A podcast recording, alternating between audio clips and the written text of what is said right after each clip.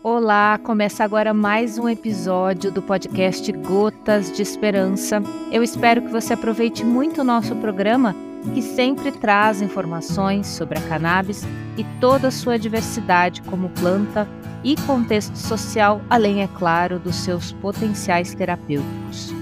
Eu sou Cristina e dou as boas-vindas a você que acompanha nosso canal. O podcast Gotas de Esperança é uma produção da Associação Abrace e vai ao ar toda sexta-feira às 16h20. Você pode acessar esse e outros episódios pelo Spotify e também no site da Abrace. Anota aí. Abrace Esperanca, tudo junto, sem cedilha.org.br. abraceesperanca.org.br. E você já conhece a Abraça Esperança, não é? A Abraça é uma associação localizada em João Pessoa, na Paraíba, autorizada desde 2017 pela Justiça Brasileira a cultivar e fornecer derivados da planta aos seus associados em forma de óleo e spray. Para mais informações de como se associar e ter acesso ao óleo Esperança produzido pela nossa associação, acesse o site da Abrace.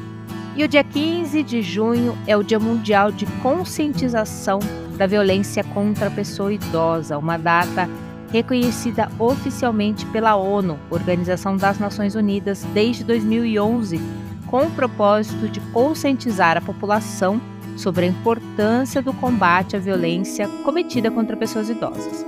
Segundo a Secretaria Nacional dos Direitos da Pessoa Idosa, órgão que faz parte do Ministério dos Direitos Humanos e da Cidadania, foi registrado de janeiro a maio de 2023, por meio do Disque 100, um aumento de 87% das violações de direitos humanos contra pessoas com mais de 60 anos.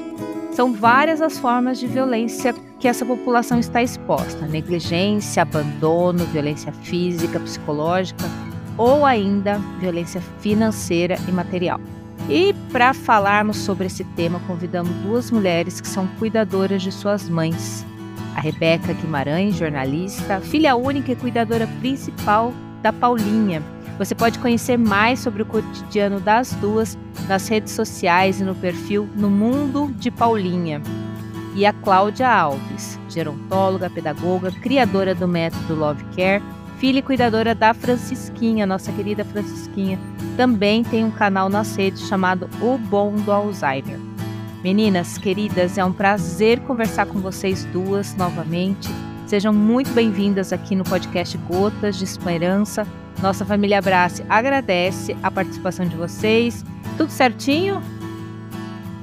Oi, tudo certo. Prazer enorme estar aqui com você de novo, Cristina, junto com Rebeca minha parceirinha. Muito, muita alegria fazer parte desse podcast. Bom dia, Cris. Bom dia, Claudinha. Prazer enorme estar com vocês aqui novamente para falar de um tema tão relevante. Obrigada pelo convite. E vamos lá.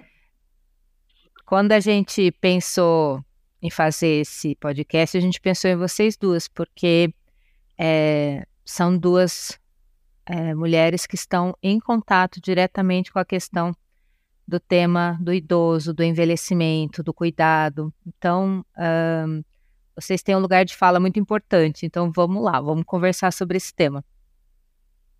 É, a gente, a gente percebe, vê, né, através das estatísticas, é, que existe essa violência. Como, como foi dito aqui, né, são vários tipos de violência que a gente, é, que o idoso recebe, né.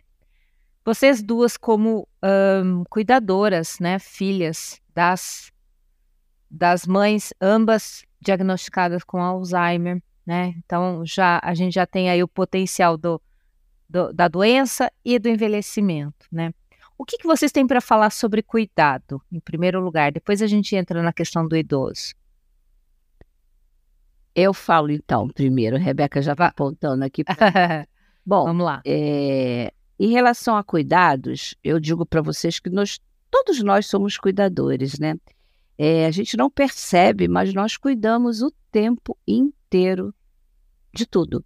Nós cuidamos da, principalmente as mulheres, cuidamos da, da casa, dos filhos, das plantas, das compras, de tudo, né? Mas cuidar dos nossos pais é um parêntese, né? Porque nós não nos preparamos para isso. Porque assim como nós cuidamos, elas também cuidaram da gente, né? Então a gente assim, sempre a gente tem esse olhar para nossa mãe como nossa cuidadora e a gente não imagina, não fomos preparados para cuidar delas. Exatamente. Isso é um. É... Nós nascemos, fomos criadas para cuidar dos filhos, da casa, da família. E o envelhecimento, como é que fica isso? A gente tem também dados aí que é, até 2030 o Brasil vai ser a quinta, o quinto maior número de pessoas idosas no mundo. Então a gente tem que se preparar para isso, né? E como fazer isso, Rebeca? E uma coisa importante que você colocou antes da gente iniciar o podcast, Cris, é que nós fomos preparadas para cuidar dos filhos. Mas na realidade a gente nem foi preparado para cuidar dos filhos, porque quando eles nascem, a coisa é meio instintiva, né? A gente vai aprendendo ali no cuidar. E claro, a nossa mãe acabou nos orientando como dar o banho, como trocar a fralda, como evitar a assadura, a hora do alimento, a hora de fazer a higiene bucal, tudo isso ela nos ensinou, né? elas nos ajudaram, pelo menos na maioria dos casos. Mas há uma diferença gritante entre o cuidar de um bebê, mesmo que a gente não soubesse nada, e o cuidar da nossa mãe, da nossa avó com um quadro demencial. Principalmente se tem um quadro demencial, que foi o que Claudine falou na live dela, eu achei extremamente importante. Já é difícil cuidar de um idoso e respeitar o envelhecimento, as limitações, que muitas vezes são limitações de ordem física. E quando se trata de limitações, né, de ordem mental, aí se torna ainda mais difícil. E com o bebê a gente sabe que aquela exaustão, aquelas noites sem dormir, aquela dependência vai acabar. Né? Eles vão crescer, eles vão ter autonomia. Com o idoso já não. A gente, eu acho que se torna ainda mais difícil, não só pela falta de preparo, como também por muitas vezes a gente se perguntar é, por quanto tempo eu vou aguentar? Por quanto tempo eu vou conseguir dar conta? Porque não é fácil. Claudinha traz aí é, leveza para se cuidar. A gente tenta trazer isso todos os dias nas redes sociais, mas é muito difícil. Né? Quem está lá cuidando, o cuidador principal, então, é o que mais sofre. Então, é um desafio diário. E a gente falou aqui no começo da, dos vários tipos de violência que, que o Estatuto do Idoso traz, né? A gente pode falar de negligência, abandono, violência física, é, psicológica e a questão também financeira ou material, né? O que acontece é que algumas famílias é, tentam é, incapacitar esse idoso, né? Sem, deixando ele sem consentimento para usar os seus recursos financeiros e patrimoniais. Enfim, qualquer forma de, de violência, de, de opressão, é, é complicada, né? Sim, isso é muito complicado mesmo, porque a gente, é, quando a pessoa tem demência, é, não tem jeito. Nós temos que tomar frente desses recursos, porque senão eles não sabem usar, assim como também podem ser roubados, passados para trás. Mas é, o que eu acho surpreendente é a Constituição dá um limite para a pessoa, mesmo que ela tenha autonomia, para gerir os seus recursos financeiros, né? É, muitas vezes alguns filhos pegam a, a, impedem os pais de gerir seus recursos alegando que alguém está querendo eh, usar, né? alegando que ele não tem mais capacidade de. E, e quando isso não é verdade. Quando ele não tem uma demência um, um, um comprovada, um CID, ele tem que ter autonomia para gerir os próprios recursos. E isso não é verdade. Não é assim que acontece. Muitas vezes, uma pessoa com mais de 70 anos, ela está impedida de vender um patrimônio dela porque os filhos não deixam. Mas os filhos não deixam porque eles querem proteger o patrimônio deles, que não foram eles que criaram. Então, uma pessoa com mais de 70 anos, se ela quiser, ou 75, se ela quiser usar para viajar, para fazer o que ela quiser, tem que ter autorização dos filhos. Isso é muito complicado. É, e essa violência patrimonial né, e financeira, é, como Claudinha disse, ela começa muito antes de um quadro demencial. Quando os filhos se sentem, é, no, se colocam no lugar né, de, de, responsável, de pai e mãe, e acha que, é, que os pais não têm mais condições de, de gerir os próprios recursos e querem tomar a frente disso. Aí o desrespeito já começa aí, né? É claro que existem situações que não envolvem um quadro demencial, como, por exemplo, alguém que tem um vício, né? O alcoolismo é uma situação que pode gerar é, danos patrimoniais muito sérios e risco à própria vida.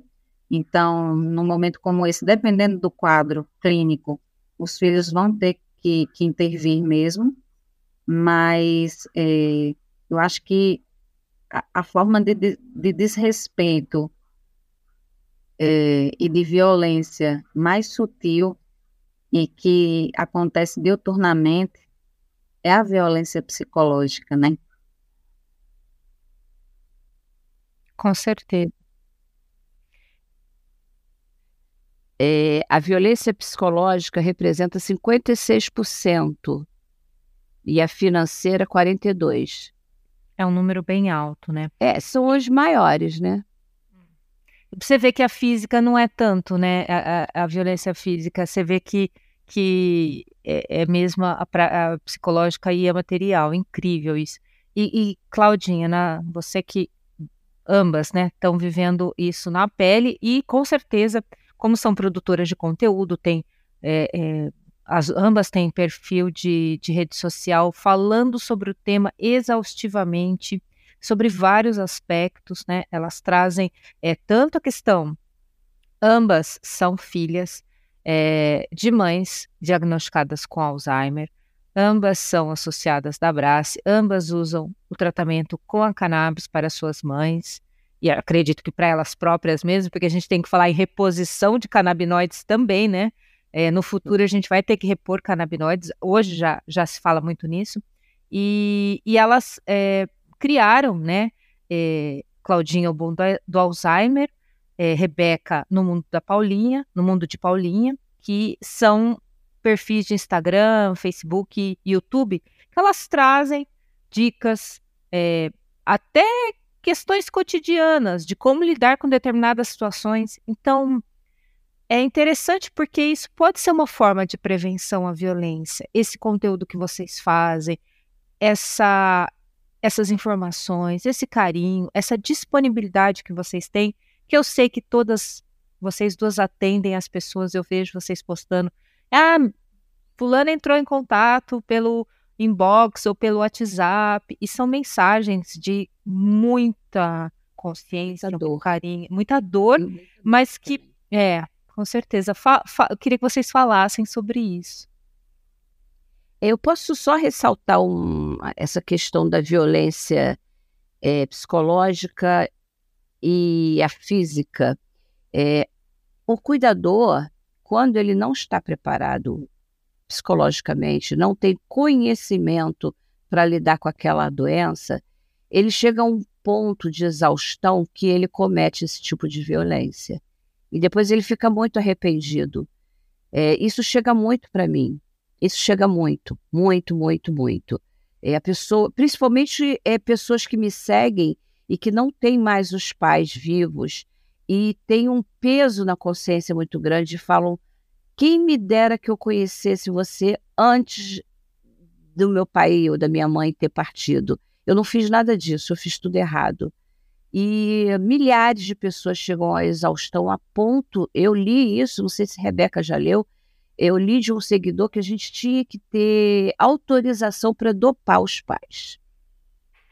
Porque não aguentam cuidar, não aguentam. E isso tudo é falta de conhecimento. Eu sei que é, eu nunca falei que é fácil, que é tranquilo. É, é difícil, é desafiador. Mas o conhecimento facilita a vida em 80%. Os outros 20% a gente procura ajuda é, é, psicológica e, e mas que muda, sem, assim, muda, é muito transformador quando você tem conhecimento, porque esses comportamentos que são tão desafiadores, é, eles não são é, do nada. Eles são gatilhos que as pessoas, que as, os doentes é, disparam porque eles não são entendidos. E não é fácil entender. Só conhecendo muito e, e, e estando muito conectado com essa pessoa para você decifrar o que ele quer. Rebeca sabe disso, né? É, às vezes a gente entende no olhar o que, que ele está precisando. E às vezes as pessoas não conseguem essa conexão. E aí dá, dá muito trabalho e a pessoa fica exausta e acaba agindo com uma violência física, com uma violência psicológica, dando gritos, sabe? E é uma exaustão do cuidador, né? É isso que Claudinha colocou, Cris. Gera um efeito cascata. Porque é, desde pequena eu ouço a minha mãe dizer que o conhecimento liberta. E, de fato, o conhecimento é a chave que abre todas as portas, né? E nesse cuidar é fundamental a gente conhecer é, cada, cada fase da doença, o que elas trazem, como a gente deve agir diante de determinadas situações. É claro que cada ser é um indivíduo único, né? Claudinha fala muito isso também. E tem situações ali que vão funcionar para mim, não vão funcionar para outro da mesma forma, mas basicamente, né, a, a, o, o que a gente passa no dia a dia de se acontecer isso, faz isso que funciona, dá certo, né? Na maioria das vezes as pessoas dão muito retorno dizendo que funciona e que hoje a vida delas é totalmente diferente do que era antes, sem o conhecimento que que a gente consegue trazer. Claudinha muito mais do que eu, porque ela tem 12 anos de, de convivência e experiência com a doença, com a mãe dela. É, mas quando a gente age com agressividade, com impaciência, com intolerância, a gente gera neles um comportamento mais agressivo, inclusive de dificuldade para dormir, de surto, de pesadelos, tudo. E aí as pessoas vão lá depois disso, olha o efeito cascata, e dão medicamentos para acalmar. É a história da gente tratar é, a depressão, a ansiedade com medicamentos, mas não tratar a causa. Então, eu estou ali dando uma medicação para minha mãe que vai trazer uma série de prejuízos, na maioria das vezes, né? A gente não está falando aqui da cannabis. E, e tentando amenizar coisas que eu poderia, como o Cláudia disse, em 80% dos casos, amenizar com uma mudança de comportamento. Então, como é importante a gente entender essa doença para evitar isso e para evitar essa culpa que muitas pessoas trazem para a gente de eu gritei. O grito é uma violência, né? Quem é, quem é que gosta de ser gritado? Na, na, na, na sua sã consciência, ninguém gosta. Imagine um idoso que nem entende o que está acontecendo. Um empurrão. E a violência física, é, eu não sei qual é o percentual que Claudinha conseguiu nesse estudo. Não, é, esse, esse estudo ele só apontou percentual para psicológica, que a física também está é, dentro, né? E financeira. Pois é. Que são os maiores, né? É, pois é. Mas a violência física, por que, que ela acaba não entrando nessa estatística é, de forma tão gritante quanto a psicológica? Porque muitas vezes a violência física acontece e ninguém nem vê. É silenciosa. É, as pessoas, elas sabem exatamente como agredir sem deixar marcas. quando deixam marcas, aí é, realmente eu acho que é uma coisa que todo mundo vê e tem que atentar e tem que denunciar mesmo, porque é muito sério. É. Exatamente.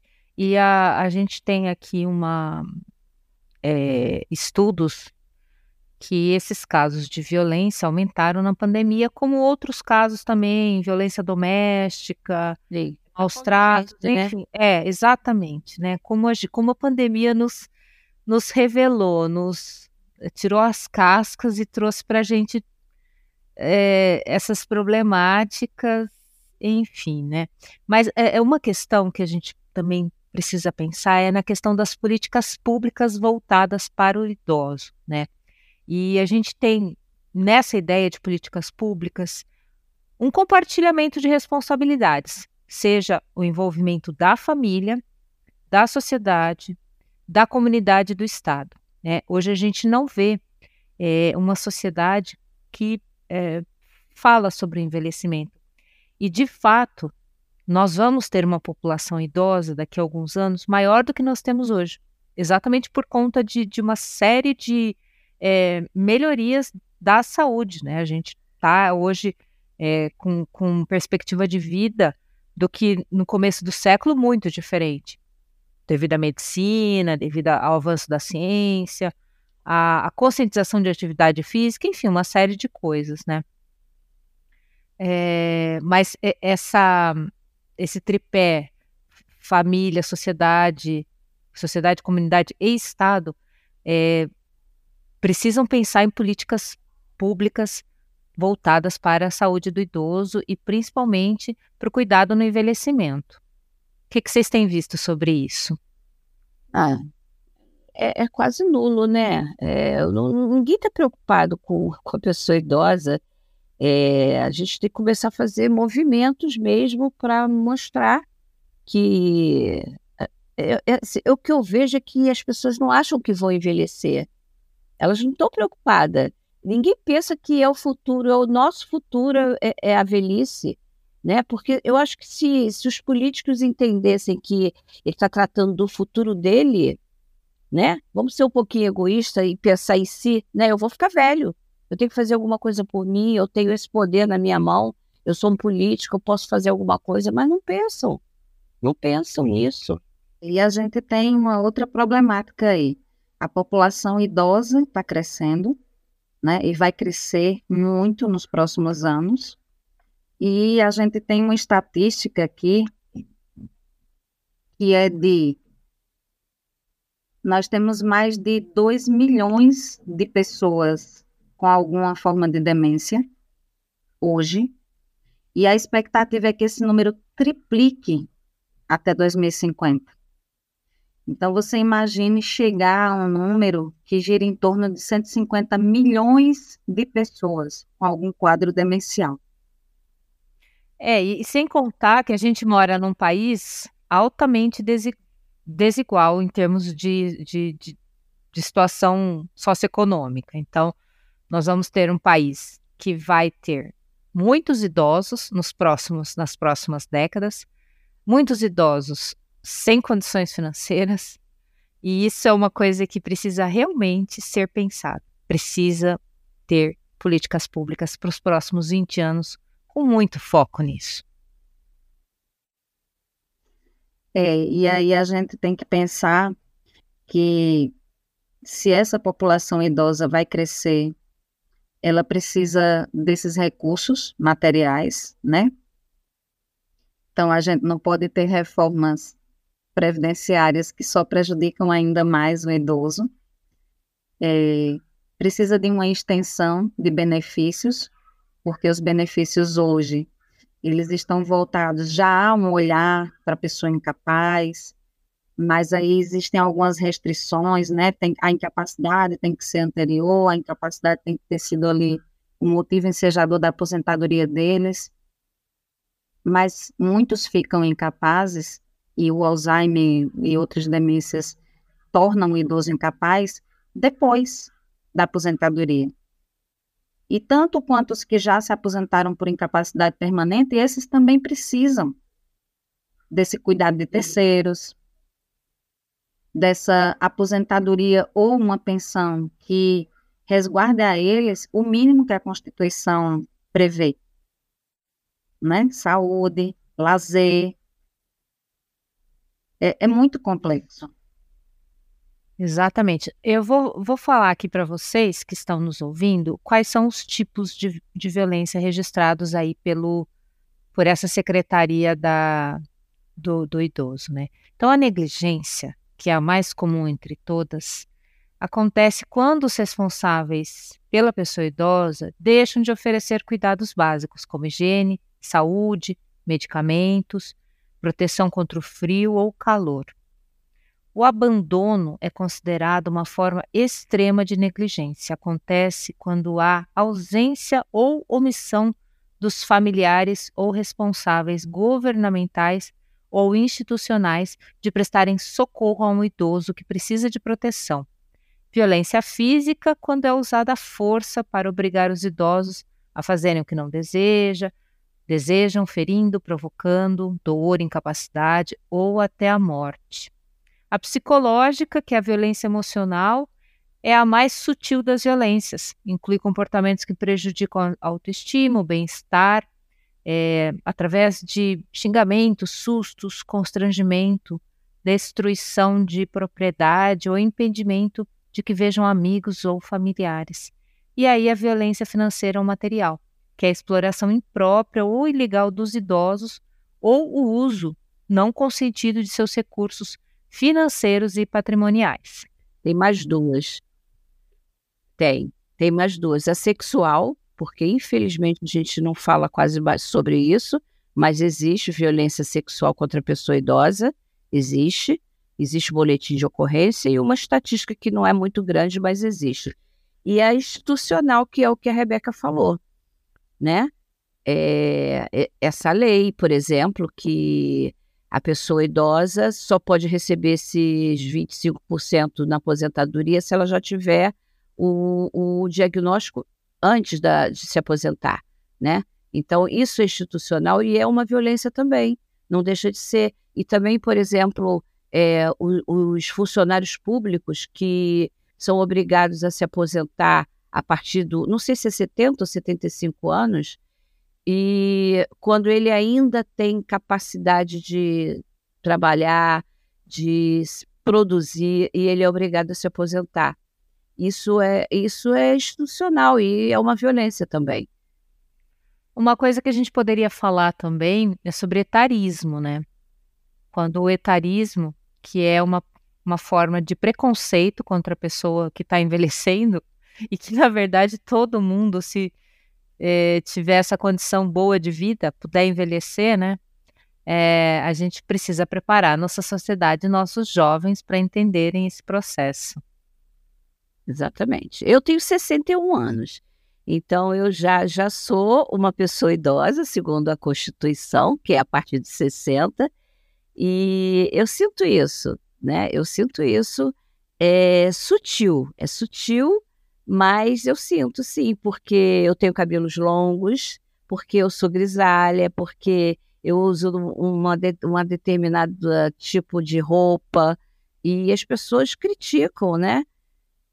É, isso é etarismo, ageísmo, idadismo, isso é. E as pessoas têm que aprender que cada um pode fazer o que quiser, com, que, com a idade que quiser. É, por exemplo, se eu falei isso na live, é, sobre namoro, né? Uma pessoa com 61 anos, se ela estiver namorando uma pessoa de 40, nossa, uma velha, né? É um tipo de violência. Principalmente com a mulher, né, Claudinha? Com certeza, com certeza. Homem grisalho namorando mocinha, tudo bem, né? Bem, ele, é, ele, ele, é, nossa, ele envelheceu bem, né? Tá bonito. é verdade. Olha, grisalho, aparece os grisalhos, são maravilhosos. Agora, as grisalhas, nossa, como ela tá relaxada, como ela tá acabada. É. E a mídia faz isso, né? A mídia faz isso. Hoje você vai olhar um comercial de, de roupa íntima descartável, você vê pessoas de 40 anos que, óbvio, que não usa, né?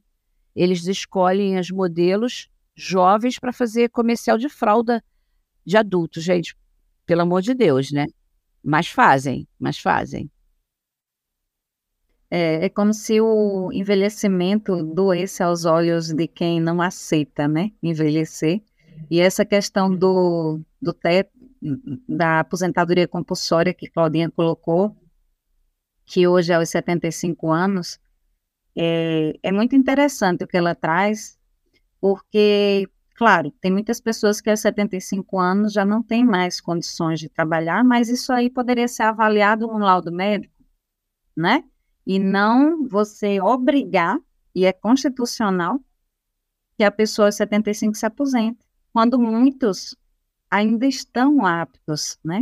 Nós temos aí grandes escritores, artistas, é, é, desembargadores, né? médicos que trabalham até 80, 85, tem pessoas produzindo aos 90.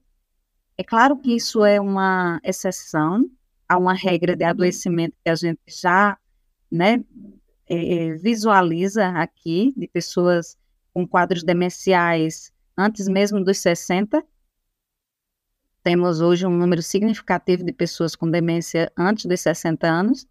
Mas temos sim aquelas pessoas que vão envelhecer com qualidade, né, que tiveram esses cuidados ao longo da vida, é, que os fatores genéticos não influenciaram tanto e, e que são obrigadas a se aposentar. Então, isso, isso é, no mínimo, desrespeitoso, porque você tira da pessoa a liberdade que ela tem né, de, de se sentir produtiva e parte desse meio. Muito bom, meninas. A gente está chegando aqui ao final do nosso episódio. É, eu vou deixar aqui registrado os canais de denúncia. É, além das unidades básicas de saúde, os postinhos de saúde, delegacias, polícia militar, por meio do 190, para situações de risco, o Ministério dos Direitos Humanos também disponibiliza o Disque 100, que é um serviço coordenado pela Ouvidoria Nacional dos Direitos Humanos. Ele é gratuito, sigiloso e opera 24 horas por dia, tá? A ligação é gratuita, os serviços estão disponíveis também é, no site da Ouvidoria, é através do Telegram, para quem quiser buscar é Direitos Humanos Brasil. Tem um WhatsApp, que é o 61 99 611 0100 e também esse canal possui atendimento em Libras, tá? Então, os canais de denúncia para quem precisar. Eu queria agradecer a participação de vocês, é uma delícia conversar com vocês, é um, é um presente, é, me enche de amor, de esperança, de alegria, de vontade de fazer coisas, porque vocês são duas queridas maravilhosas que eu amo e acho que muita gente ama vocês. Enfim, vamos. Aqui a gente está terminando o episódio. Queria que cada uma deixasse aí seu recado, sua consideração e. Eu tinha falado Claudinha primeiro no início da live para a gente respeitar a ordem de precedência, né? Ela chegou primeiro, ela chegou primeiro não só no mundo, como nesse cuidar, nesse ensinar, e eu tenho muito respeito e admiração por você, viu, Claudinha? Deixo aqui registrada a emoção de sempre estar tá encontrando você em lives e podcasts. E temos um projeto maravilhoso juntas. É, eu queria só deixar um, um, uma mensagem para as pessoas que estão nos ouvindo, que vão escutar esse podcast. É, fiquem atentos aos sinais. Eles podem não ser sinais físicos. Eles, eles em pouquíssimas situações serão sinais físicos mas eles são sinais de comportamento, de medo, de angústia, de um olhar de desespero que essas pessoas muitas vezes apresentam. E isso tudo sinaliza que a gente precisa redobrar a atenção e entender o que está acontecendo. Algum tipo de violência pode estar acontecendo nesse lar, nessa instituição, onde esse idoso tem um comportamento que, ok, as demências causam comportamentos agressivos, é, surtos, mas é, existem sinais que podem sim ser observados para que as pessoas fiquem atentas e possam denunciar e evitar situações extremas, né? A gente sabe que existem casos de morte de idosos por agressão, por violência. E uma violência que muitas vezes as pessoas observaram ali alguns sinais, mas todo mundo fica com medo, com receio de falar, porque é uma situação muito delicada e, infelizmente, alguns chegam à morte, né? Por causa dessa omissão. Então, que nós nos sintamos parte desse processo de proteção, não só dos nossos pais, como dos idosos de modo geral. Obrigada e até a próxima. Legal. Muito bom, Rebeca, o que você falou, muito importante. Eu só vou finalizar com uma frase bem simples, pequena, mas que é muito importante, para que todos nós cuidamos do nosso futuro, porque todos nós vamos ficar velho. É cuidar da, do nosso futuro com acolhimento, com amor, com respeito, porque todo mundo vai envelhecer. Cuidar da pessoa idosa é cuidar do próprio futuro. Muito bom. Nós que agradecemos a participação de vocês, a disponibilidade, o carinho. E hoje nós falamos sobre o dia, a comemoração, não, a consciência do dia 15 de junho, que é o Dia Mundial da Conscientização da Violência contra a Pessoa Idosa. E nós ficamos por aqui. O podcast Gotas de Esperança é uma produção da Associação Abrace, trazendo entrevistas e debates sobre o cenário do uso da cannabis terapêutica no Brasil. Toda semana um novo episódio no nosso canal no Spotify e você pode acessar também no site da Abrace. Te espero na próxima semana. Um abraço, até lá!